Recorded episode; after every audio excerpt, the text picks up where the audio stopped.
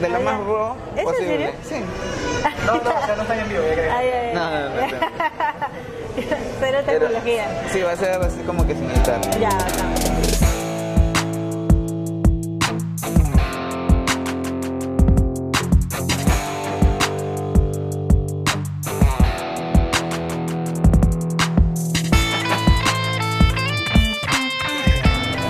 ¿Qué pesa más, la práctica o el talento? Yo creo que la práctica hace mucho. Y si tienes el talento te ayuda a refinarlo, te ayuda a, a, de todas maneras este, agilizar procesos, que al final eso es lo que es dinero, pues, ¿no? Aprendizaje, encontrar tus métodos, sobre todo en el tema del diseño, encontrar tu, tu método es bien importante, ¿no? Porque lo que te funciona a ti tal vez no me funciona a mí y así, ¿no?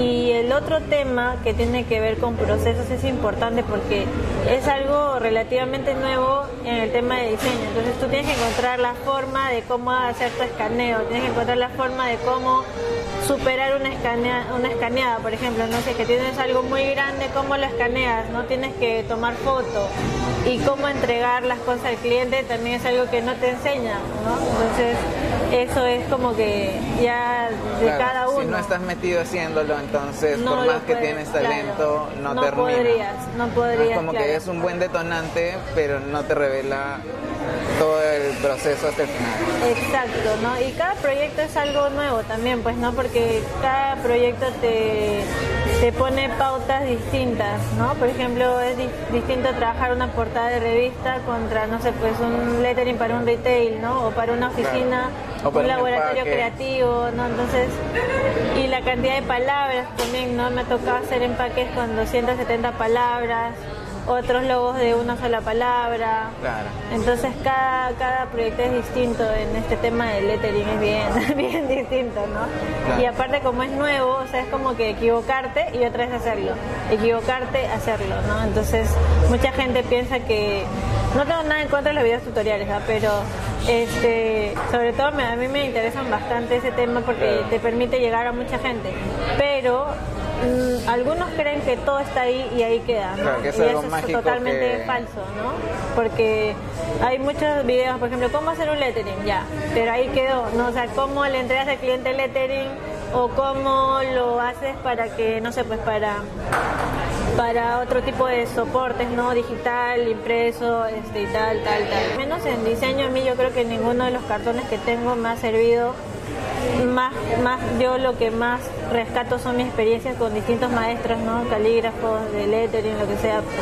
Yo creo que llevar Todas un las horas dip- de vuelo. un diplomado, o sea, en cualquier instituto, carrera chévere, pero, o sea, en la vida real no, nunca me ha servido eso. O sea, nadie me ha pedido, oye, ¿dónde están tus cartones? ¿Dónde están tus, Claro. ¿dónde están tus cuadritos en la pared? No, Sí. falso, ¿no? Al menos acá. Yo entrego, sí, cuando dicto mis talleres entrego certificados, que es más que todo simbólico, que es algo que, que me gusta que los alumnos llenen recuerdo y Claro. eso, ¿no? El feeling de las horas, ¿no? Que has estado ahí, pero en la vida real, o sea, tu mano es la que va a hablar por ti, al menos en lettering y caligrafía, ¿no? Tu trabajo es el que va a hablar por ti. Lo otro también es el tema de que justo estábamos conversando de eso hace un ratito, ¿no? El tema del riesgo, ¿no? O sea, el cliente no es que pague, no es que pague solo por talento, sino paga para eliminar riesgos. Claro. O sea, no sí. es que escoge la opción más fea, sino que es la que siente que es segura para su negocio. Claro. Y eso también va más de la mano de la práctica, de la experiencia, que tal vez del talento.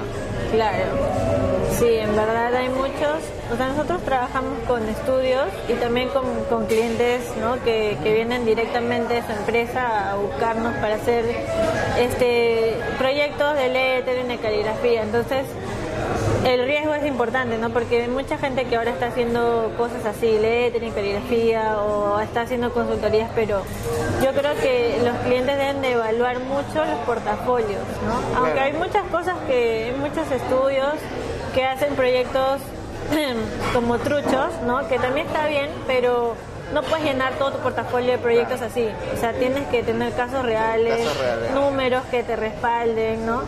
Entonces, clientes fuertes que también han confiado en tu trabajo. Entonces, eso es, en nuestro caso, el, el- cómo evaluar los riesgos, ¿no? Porque de hecho todos los clientes, no todos manejan las mismas cifras, este, y quién va a querer echar plata al agua, pues, ¿no? Y bueno, el riesgo siempre va a estar, ¿no? Pero ya los clientes van evaluando sus posibilidades, Ahora no digo que todos los clientes tienen que venir a mí a hacer lettering, o sea, cada uno va evaluando sus temas, de repente algunos no van con, las cosas que yo hago, van más bien con un tema de graffiti o un tema de... Y igual yo, ¿no? Cuando viene un cliente y quiere que yo haga letras chicha, yo le digo que yo no hago eso, que, que me gusta, pero no es mi tema, entonces los mando a otro, otro diseñador, otro, o, o viene alguien a pedirme tipografía, ¿no? Este, y los puedo mandar donde, donde tu estudio para que haga eh, FonLab y esas cosas, porque no es mi tema, ¿no? Claro. O lo trabajamos juntos. Sí. O sea, hay mil formas de, Al final, hacerlo. mejor dedicarse... Zapateros o zapatos, Exacto, enfocarse. Ese Sí. justo era el segundo tema, porque encaja con el tema de práctica. Ajá. Bueno, cerrando eso es...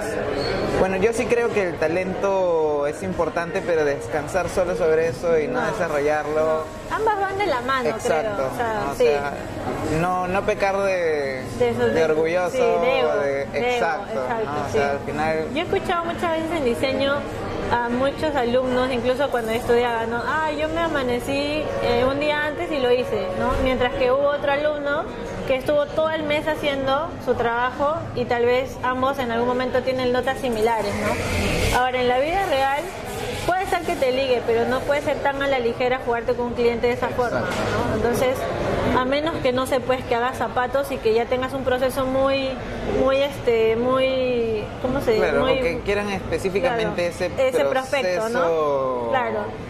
Eh, pero cuando Inesperado. son claro, pero cuando son temas creativos de todas maneras hay que estar ahí, ¿no? Dándole vuelta, ¿no? De hecho, tal vez eres un genio y no sé, pues se te ocurre una campaña en cinco minutos.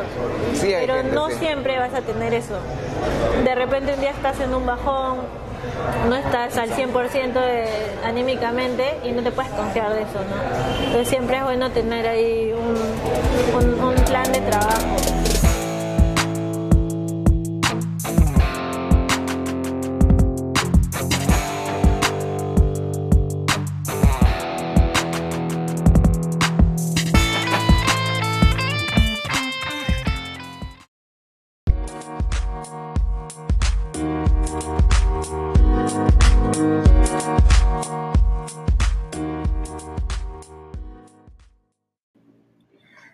Este capítulo y bueno, los otros también han llegado gracias a, gente que nos está apoyando en Patreon. Eh, también gracias a amigos como Strike, Redac, Emma, El Tigre, que también han estado pues dando soporte y alentando a seguir haciendo contenido. Algunas marcas como Mundo Beat Retro y Cassette de Alonso Vera, Arino Vera. Eh, éxito, saludos para todos ellos. Si te interesa de pronto enviar por ahí algún apoyo, um, no olvides escribirnos. Ten un buen día.